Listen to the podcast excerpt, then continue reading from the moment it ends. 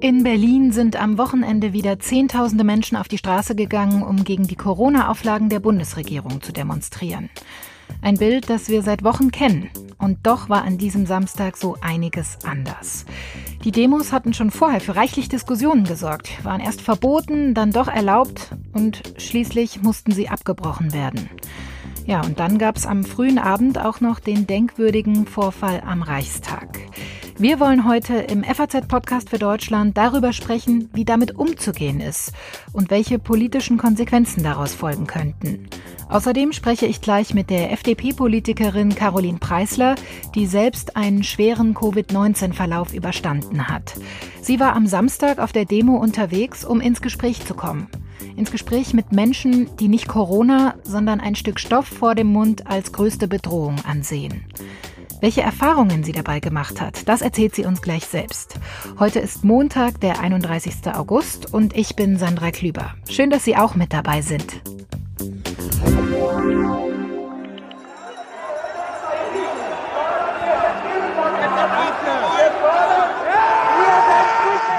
Unerträglicher Angriff auf das Herz unserer Demokratie. Beschämende Bilder. Eine verabscheuungswürdige Tat. Viele Politiker haben sich entsetzt gezeigt über das, was sich am Samstag am Rande der Corona-Demo in Berlin abgespielt hat.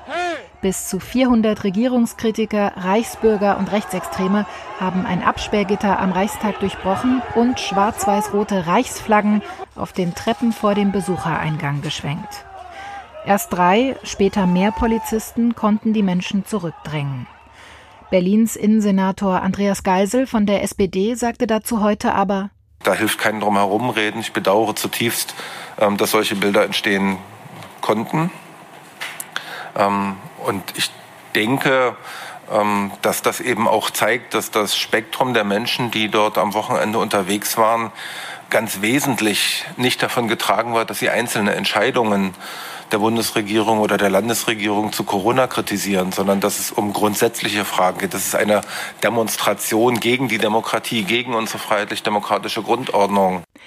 Klar ist also, dass es zumindest einigen um viel mehr geht als um Protest gegen die Maskenpflicht oder eine Corona-Impfung.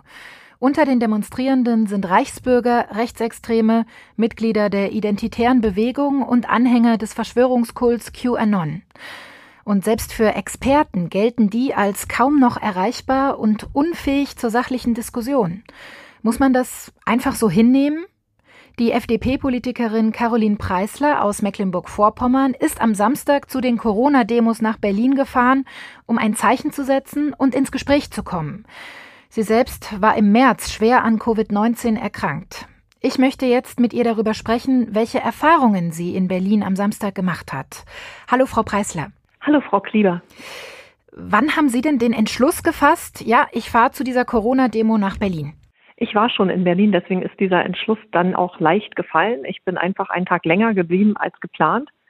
Und ich hatte an diesem Tag, an meinem eigentlich geplanten Abreisetag, in den sozialen Medien gelesen, ähm, wer alles sich zu dieser Demonstration angekündigt hat. Mhm. Und da waren auch Menschen dabei, die ähm, ein gerade ihr positives Corona-Testergebnis bekommen haben und gesagt haben, so jetzt erst recht und trotzdem und ich fahre und ich werde dabei sein. Mhm. Und da habe ich gesagt, okay, ich muss da nicht nur als Politikerin hin, sondern ich muss da eben auch hin, um die Menschen davor zu warnen, was Corona eben mit ihnen und ihren Lieben anstellt.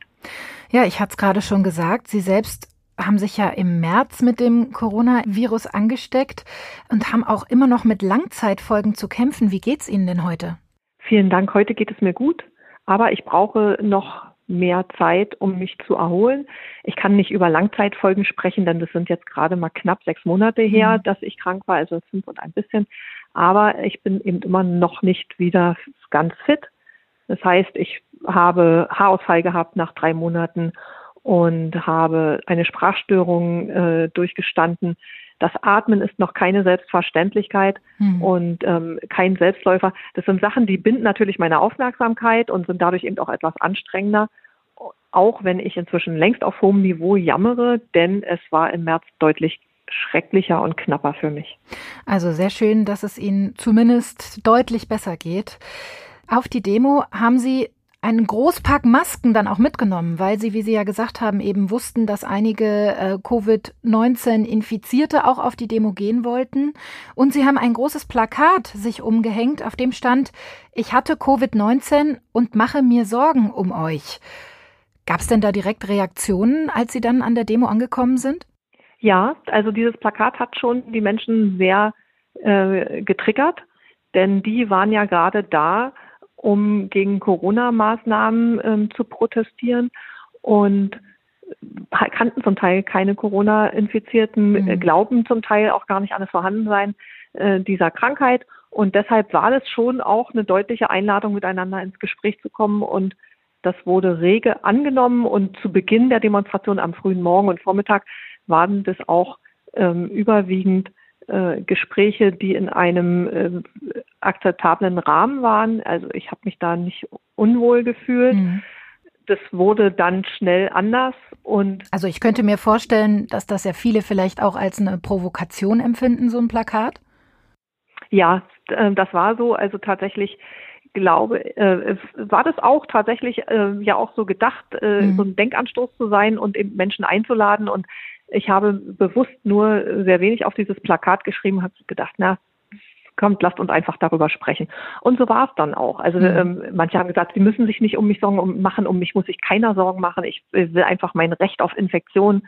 Ähm, und dann habe ich gesagt, ja, vielen Dank ähm, für diese Offenheit. Aber es geht ja nicht nur darum, dass sie sich infizieren, sondern sie entscheiden ja damit dann auch über andere Menschen. Und so sind wir dann auch ins Gespräch gekommen. Genauso war das mit den Masken. Wer sich eine Maske geholt hat, der hatte ähm, äh, den Wunsch, sich mit mir auch darüber auszutauschen. Sind Sie denn da einige von losgeworden? Zehn von 75. Ich hatte 75 okay. Masken dabei und bin nur zehn losgeworden. Sie haben dann eben, äh, jetzt hatte ich Sie kurz unterbrochen, wie gesagt, auch gezielt das Gespräch gesucht. Wie war denn das? Es war für mich sehr interessant. Viele Sachen hätte ich nie gedacht, dass man die eben hört von erwachsenen und gebildeten Menschen. Zum Beispiel? Und mh, mm, zum Beispiel, äh, dass eine Grippeimpfung aus toten Kindern und Computerchips und Aluminium besteht mhm. und dadurch alle meine Gedanken in einer Cloud landen und ich jetzt fremdbestimmt bin. Und das haben mir eben nicht nur ähm, äh, abgedrehte Menschen erzählt, sondern eben Menschen, die eben eine Ausbildung genossen haben und die ähm, dort waren und wirklich eben auch äh, mich retten wollten. Es, viele, viele Menschen hatten auch das Anliegen, mich über die Verschwörung aufzuklären. Hm, also sie und, zu bekehren ähm, sozusagen. Ja, mhm. ja. Und äh, das hat also mich schon auch schlauer gemacht, denn äh, dafür ähm, muss man halt wirklich das Ohr an den Puls der Gesellschaft legen und die Gesellschaft dort hatte, glaube ich, so drei ähm, Grundanliegen und das eine war, sie wollten eine Zeit von vor Corona, also irgendwie die Uhr zurückdrehen, was extrem rückwärtsgewandt ist. Sie lehnten Wissenschaft und Forschung ab als ähm, äh, Teufelszeug und große jüdische äh, Weltverschwörung. Und drittens, hatten sie alle gar keine Lust, über die Verhältnismäßigkeit von Corona-Maßnahmen zu sprechen und mhm. über demokratische Möglichkeiten, ähm, diese Maßnahmen zu hinterfragen oder zu verändern. Im Gegenteil, ich habe keinen einzigen Menschen getroffen, der an dem Tag nicht sofort eine, Polit eine, einen großen politischen Knall haben wollte. Dieser Sturm auf Berlin war selbst von Menschen getragen, die dort nicht mit Glatze rumgelaufen sind. Das hat mich sehr erschüttert. Mhm. Hatten Sie persönlich denn zu irgendeinem Zeitpunkt auch mal Angst um Ihre eigene Sicherheit tatsächlich? Als es soweit war, habe ich die Demonstration verlassen, denn ich bin körperlich noch nicht wieder ganz mhm. fit und hätte da eben auch keine ähm, Glanzleistungen hinlegen können oder wegsprinten können. Deswegen habe ich mich in die Nähe ähm, von Polizisten gestellt und das war eine sehr schöne Begegnung. Ich stand dort eine Weile und als es mal einmal besonders ruppig zuging, weil ähm, so eine Gruppe es so auf mich abgesehen hatte und so mit Verbalattacken ähm, äh, auf mich zukam, da kam dann auch eben tatsächlich ein Polizist und fragte, ob ich mich noch sicher fühle. Mhm. Das war eine sehr gute Erfahrung für mich. Wenn es um die Corona-Demos geht, dann hört man ja immer wieder, ein Gespräch, eine echte Diskussion ist mit den Teilnehmerinnen und Teilnehmern eigentlich gar nicht mehr möglich. Man kann diese Menschen nicht mehr wirklich erreichen. Würden Sie dem widersprechen jetzt nach Ihren Erfahrungen? Ich möchte Ihnen so gern widersprechen. Hm. Ich denke nur tatsächlich, dass es äh, nicht damit getan ist, dass sich jemand mal sechs Stunden, sieben Stunden auf einer Demonstration aufhält. Wir müssen einfach immer wieder, immer wieder dranbleiben und mhm. Gespräche mhm. führen. Denn wenn wir die Gesellschaft sehen und sehen, was eben große Teile der Gesellschaft jetzt gerade beschäftigt, dann können wir die ja auch nicht einfach abschreiben. Mhm. Mir fällt einfach keine andere Möglichkeit als das Gespräch ähm, ein. Trotzdem habe ich natürlich niemanden bekehrt wir haben uns vielleicht gegenseitig zugehört und ich habe eben ähm, manchen Leuten eine Begegnung mit einem Corona-Patienten ermöglicht, denn viele kannten eben tatsächlich niemanden, der eben ernsthaft erkrankt gewesen wäre. Trotzdem, ich muss sagen, wir müssen diese Wege gehen, denn über ähm, Medien, über normale Kanäle, über Information und Bildung erreichen wir bestimmte Bevölkerungsschichten nicht mehr. Also das ist der Plan. Hatten Sie denn das Gefühl, tatsächlich Menschen wirklich erreicht zu haben? Also mit welchem Gefühl sind Sie denn von der Demo wieder gegangen? Ich bin erst zunächst natürlich sehr niedergeschlagen von der Demo gegangen. Denn ich habe auch Gespräche mit einem Mann von der identitären Bewegung geführt und ich habe ähm, kaum jemanden getroffen, der ähm, sich mit unseren demokratischen Prozessen oder mit Grundrechten tatsächlich auskannte. Ähm, die Menschen haben zum Teil Flaggen getragen und Symbole und ähm, äh, rassistische Aufnäher, aber das, was sie kritisieren wollten, hm. das äh, kannten sie nicht. Hm. Und äh, das hat mich schon schwer erschüttert, denn ich verstehe ähm, Politikmüdigkeit und ich verstehe, verstehe ähm, dass es viele Nichtwähler gibt, aber sie waren dort und haben also das Versammlungsrecht für sich in Anspruch genommen, haben demonstriert und haben gegen etwas demonstriert, ohne es beschreiben zu können. Es war also einfach so eine Ohnmacht bei den Menschen, äh, aber sie wussten gar nicht, was sie wie ändern können. Und ich glaube, da ist ähm, mein Job zukünftig. Ich muss einfach transparenter arbeiten als Politikerin und noch viel mehr sagen, wie eine Entscheidung zustande kommt und wie man sie eben auch verändern kann. Und wir müssen eben Mitbestimmung, Mitbestimmung viel deutlicher eben dahin tragen, wo im Augenblick der Schuh drückt. Und ich habe keine Ahnung, was wir mit diesen vielen tausend Menschen machen, die sich jetzt schon verzweifelt von uns abwenden. Ich wünschte, wir wären mehr Politiker gewesen dort mhm. an diesem Tag. Trotzdem sind natürlich die Menschen auf diesen Demos nur eine kleine Minderheit äh, in Deutschland. Nichtsdestotrotz spaltet das ja auf eine bestimmte Art und Weise auch die Gesellschaft. Werden Sie das denn selbst nochmal machen? Wieder mal auf eine Demo gehen und das Gespräch suchen? Das werde ich wieder tun und ich werde nicht als Gegendemonstrantin da sein, sondern ich werde tatsächlich dahin gehen, äh, wo man mit den Menschen ins Gespräch kommt. Denn ähm, ich glaube, das ist die neue Art des Miteinanders. Aber jetzt brauche ich erst mal Zeit, um wieder gesundheitlich ähm, auf die Reihe zu kommen. Ja, vielen Dank, Frau Preisler, für dieses spannende Gespräch und ich wünsche Ihnen natürlich auch für Ihre Gesundheit alles Gute. Vielen Dank, Frau Klieber. Bitte bleiben Sie gesund. Insgesamt sollen bis zu 40.000 Menschen am Samstag in Berlin auf die Straße gegangen sein. Die vorläufige Bilanz der Polizei 316 Festnahmen, 131 Anzeigen und 33 verletzte Polizistinnen und Polizisten. Neben Rechtsextremen und Impfgegnern demonstrierten zum Beispiel auch wieder christliche Gruppen und Menschen mit Regenbogenflagge. Mit meinem Kollegen Markus Wehner aus dem Hauptstadtbüro der FAZ möchte ich jetzt sprechen über diese seltsame Zusammensetzung der Demonstrierenden, über das Vorgehen der Polizei und natürlich die politischen Konsequenzen aus dem Vorfall am Reichstag. Hallo, Herr Wehner. Hm, hallo, ich grüße Sie. Sie haben die Demonstrationen ja am Samstag auch vor Ort live mitverfolgt. Und auch dieses Mal haben wie in den vergangenen Wochen auf den ersten Blick ganz unterschiedliche Gruppen zusammen protestiert. Inzwischen müsste doch aber wirklich jeder gemerkt haben, mit wem man da gemeinsame Sache macht, oder? Also das stimmt. Erstmal, das war ein sehr buntes Bild. Man hatte dort äh, Friedensflaggen und äh, christliche Gruppen, die Halleluja sangen und Gandhi-Poster. Äh, und es herrschte teilweise so eine Happening-Stimmung und man fühlte sich so ein bisschen an Hippie-Zeiten erinnert mhm. oder an die Zeiten der Friedensbewegung. Äh, und auf der anderen Seite hatte man dort äh, doch sehr viele Tausende Rechtsextremisten und Leute aus der Reichsbürgerszene und so harte Verschwörungsfanatiker.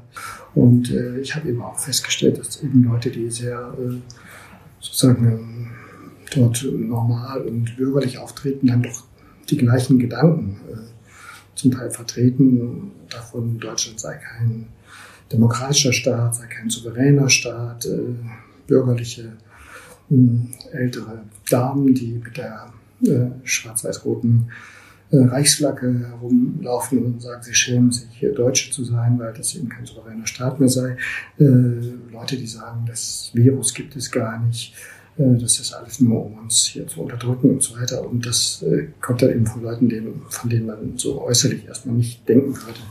Das handelt sich hier um äh, äh Rechtsextremisten oder äh, ideologisch äh, gefestigte irgendwie, Gegner unserer Demokratie. Und das ist etwas, was dann noch irgendwie überrascht und auch besorgen kann, mhm. dass eben offensichtlich dieses äh, extremistische Gedankengut dann eben in Kreise vorgedrungen ist, wo man es erst noch nicht so ohne weiteres erwarten würde. Mhm. Lassen Sie uns auch mal über den Vorfall sprechen, der wahrscheinlich am aufsehenserregendsten war am Samstag. Ähm, Rechtsextreme haben es bis vor die Türen des Bundestags geschafft, haben eine Absperrung durchbrochen. Und drei Polizisten haben sie dann letztlich erstmal am äh, weiteren Vorgehen gehindert, bis dann Verstärkung kam. Eigentlich gab es die Ankündigung von Rechtsextremen, den Bundestag stürmen zu wollen, aber schon vor Wochen. Wie kann es denn sein, dass an dieser Stelle jetzt tatsächlich nur drei Beamte waren? Ja, dazu muss man sagen, solche Ankündigungen gibt es nicht nur seit Wochen, die gibt es seit Monaten. Äh, lasst uns den Reichstag stürmen und so weiter. Das ist immer die Frage, wie ernst man das dann auch alles nehmen muss. Äh, ähm, es stimmt so auch nicht, dass da ein, es keine Polizisten waren. Die waren halt unten am Absperrgitter, aber die wurden erstmal überrannt und drei haben es halt geschafft, sozusagen so schnell da hochzukommen, dass sie sich dann vor die Demonstranten stellen konnten und erstmal sozusagen ein weiteres Vordringen verhindert haben, äh, bis dann doch binnen Minuten die anderen auch da waren. Äh, deswegen der Sturm auf den Reichstag, das ist ein bisschen übertrieben. Mhm. Das waren keine Leute, die mit Maschinenpistolen äh, da den Reichstag äh, besetzt hätten. Aber es sind natürlich erschreckende Bilder mhm. und äh, sehr symbolträchtige Bilder. Sehr symbolträchtige Bilder auch. Äh, das hat ja auch der Bundespräsident heute nochmal gesagt, äh, das auch so als Herabwürdigung äh, der Bundesrepublik Deutschland im Bundestag empfunden wurde, wenn dort mhm. mit diesen Reichsflaggen sozusagen unmittelbar vor dem Reichstag aufmarschiert wird. Denn diese Reichsflaggen, das waren ja auch das Symbol der Demokratiegegner schon in der Weimarer Republik. Mhm. Also das ist ja nicht einfach nur die äh, Fahne des Deutschen Reichs äh, aus der Kaiserzeit, sondern das ist eben ein Symbol der Gegner der Demokratie. Mhm. Frank-Walter Steinmeier, der hat heute diese drei Polizisten auch direkt im Schloss Bellevue empfangen. Ähm, welches Signal wollte er damit äh, wohl senden? Naja, das ist schon ein bisschen ungewöhnlich, dass er gleich äh, zweimal sich jetzt geäußert hat zu dem Vorfall und eben hatte diese drei Polizisten und drei weitere, also eine Polizistin und fünf Polizisten empfangen. Äh, natürlich, um sie äh, zu ehren und, und äh, die Arbeit der Polizei äh, zu würdigen. Und er hat auch gesagt, sie haben ihn beherzt, aber trotzdem angemessen gezeigt, dass unser Rechtsstaat funktioniert. So habe ich das eigentlich am Samstag auch erlebt. Die Polizei mhm.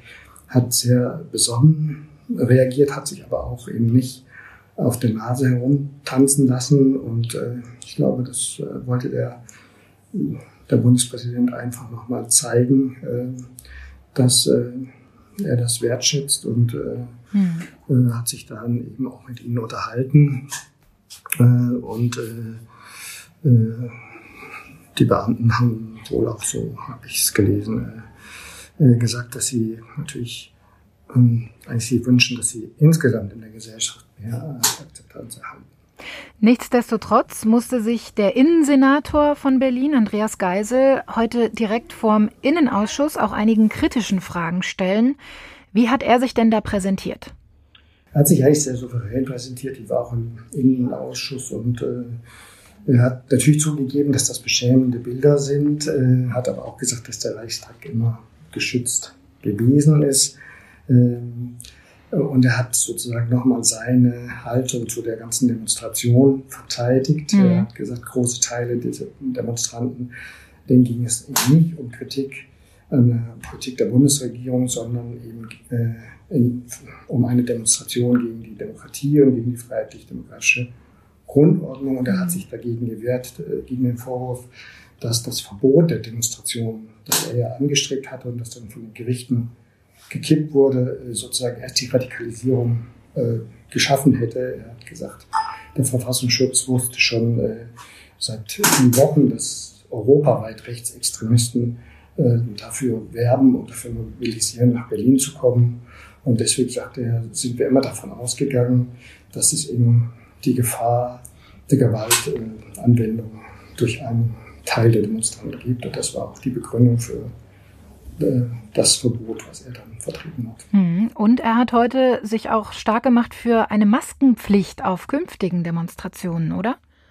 Ja, er hat das ein bisschen gesagt, äh, das ist etwas, was wir zumindest irgendwie, äh, was diskutiert werden müssen, denn es war ja so, die Demonstration durfte ja am Samstag eigentlich gar nicht loslaufen, weil die Abstandsregeln mhm. nicht eingehalten wurden. Dann hat äh, der äh, Einsatzleiter der Polizei äh, angeordnet, dass äh, sozusagen Mund-Nasenschutz auf eine Maske getragen werden soll, was natürlich niemand gemacht hat. Und erst dann, nachdem es nach einer Stunde eben überhaupt keine Reaktion zeigte, hat er sozusagen die Demonstration aufgelöst. Ähm, das ist, äh, also ich habe erlebt, ich bin eben dann, weil es doch sehr eng war, mit Maske durch die Demonstranten gegangen und da wurde man sehr sozusagen sofort als Feind äh, identifiziert, wurde angegangen, wurde äh, belehrt, wurde gesagt, dass man sich dadurch schädige und dass das überflüssig sei. Im besten Fall, im schlimmsten Fall wurde man richtig beschimpft oder als mhm. Spion bezeichnet.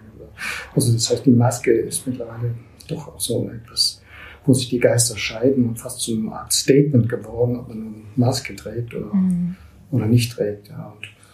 Und äh, das wird zumindest äh, hier diskutiert, äh, denn die Alternative wäre einfach die äh, Teilnehmerzahl von Demonstrationen zu beschränken. Und das ist dann aber auch wieder schwierig mit dem Recht der Versammlungsfreiheit. Mhm. Im Vorfeld dieser Demos gab es ja Sie haben es gerade schon kurz angerissen, ein ganz schönes Hin und Her.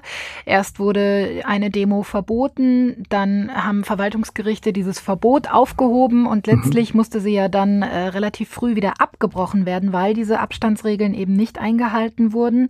Müssen wir uns denn darauf einstellen, dass in Zukunft häufiger so ein Hickhack auf Corona-Demos passiert? Müssen wir auch häufiger mit weiteren Verboten rechnen? Das müssen wir auf jeden Fall. Also, wie gesagt, äh da sind ja dann auch die Seiten immer bereit, äh, alle die Instanzen äh, durchzukämpfen. Und äh, nach den Erfahrungen jetzt vom Samstag kann ich mir nicht vorstellen, ähm, dass die Behörden sozusagen ähm, jetzt großzügiger im Sinne einer Genehmigung von Demos reagieren werden. Es ist ja zum einen ist der Infektionsschutz ein Thema, zum anderen ist aber auch die Gewaltbereitschaft von Teilen der Demonstranten ein Thema, wo man eben sagen kann, dass dann auch äh, sozusagen die öffentliche Ordnung in Gefahr ist. Und diese Dinge werden sicherlich äh, in den kommenden mhm. Monaten weiter eine Rolle spielen. Mhm. Seit Samstag ist ja auch äh, in der Politik eine große Diskussion darüber entbrannt, ob man den Bundestag hätte am Samstag besser schützen müssen. Einige Politiker, die fordern jetzt strengere Sicherheitsvorkehrungen. Andere sagen, der Bundestag, der darf nicht zu einem Hochsicherheitstrakt werden, sondern muss weiter ein offener Ort der Demokratie sein. Wie sehen Sie das denn? Ja, es hat ja äh, in der alten Bundesrepublik in, mit der Hauptstadt Bonn hat es ja die Bannmeile gegeben, wo also jegliche Demonstrationen äh, verboten waren äh, und äh, sozusagen das gesamte Parlaments- und Regierungsviertel in Bonn äh, sozusagen von Demonstrationen äh, erstmal ausgenommen war. Man hat es dann mit dem Umzug nach Berlin, hat man diese Bannmeile ersetzt durch äh, einen sogenannten befriedeten Bezirk mit der Begründung, man muss immer die Versammlungsfreiheit und die Arbeitsfähigkeit des Parlaments gegeneinander abwägen und das Demonstrationsverbot kann nur gelten, wenn es unbedingt nötig ist, denn man will ja die Bevölkerung nicht von Sitz äh, der Volksvertretung verbannen. Mhm. Und das war eigentlich der, der Sinn, äh, dass äh, sozusagen öffentliche Versammlungen grundsätzlich auch in der Nähe des äh, Parlaments zuzulassen. Aber ich würde sagen, insgesamt äh, wird man ähm, jetzt kein neues Sicherheitskonzept äh, verabschieden. Wäre das sinnvoll Ihrer Einschätzung nach? Ein neues Sicherheitskonzept? Ich, glaub, ich glaube nicht. Also es ist, äh, da ist was schiefgelaufen, sonst wäre das nicht passiert. Aber auf der anderen Seite können wir auch nicht vom Sturm auf den Reichstag reden. Also äh, wenn es äh, einige Leute geschafft haben, sozusagen in dessen Nähe zu kommen, äh, ist ein bisschen übertrieben. Sicherlich muss man da schauen, dass man so etwas in Zukunft äh, verhindert, aber äh, man muss auch jetzt nicht so tun, als sei sozusagen das Parlament schon äh, von den Verfassungsgegnern besetzt gewesen. Mhm. Der Vorfall am Samstag, der hat für viel Aufsehen gesorgt, ist natürlich auch äh, sehr symbolträchtig, aber mein Kollege Markus Wehner aus dem Hauptstadtstudio der FAZ rechnet nicht damit, dass es weitreichende Folgen haben wird, wie zum Beispiel ein neues Sicherheitskonzept. Vielen Dank für Ihre Einschätzungen. Sehr gerne. Die Diskussion darüber, ob der Bundestag besser geschützt werden muss, ist wohl noch lange nicht vorbei. Genauso wenig wie die Diskussion darüber, ob Corona-Demos künftig verboten werden sollten. Das war der Podcast für Deutschland am Montag, den 31. August. Ihre Meinung ist uns wichtig. Wenn Sie also Lob, Kritik oder Anregungen für uns haben, schreiben Sie uns gerne eine E-Mail an podcast.faz.de.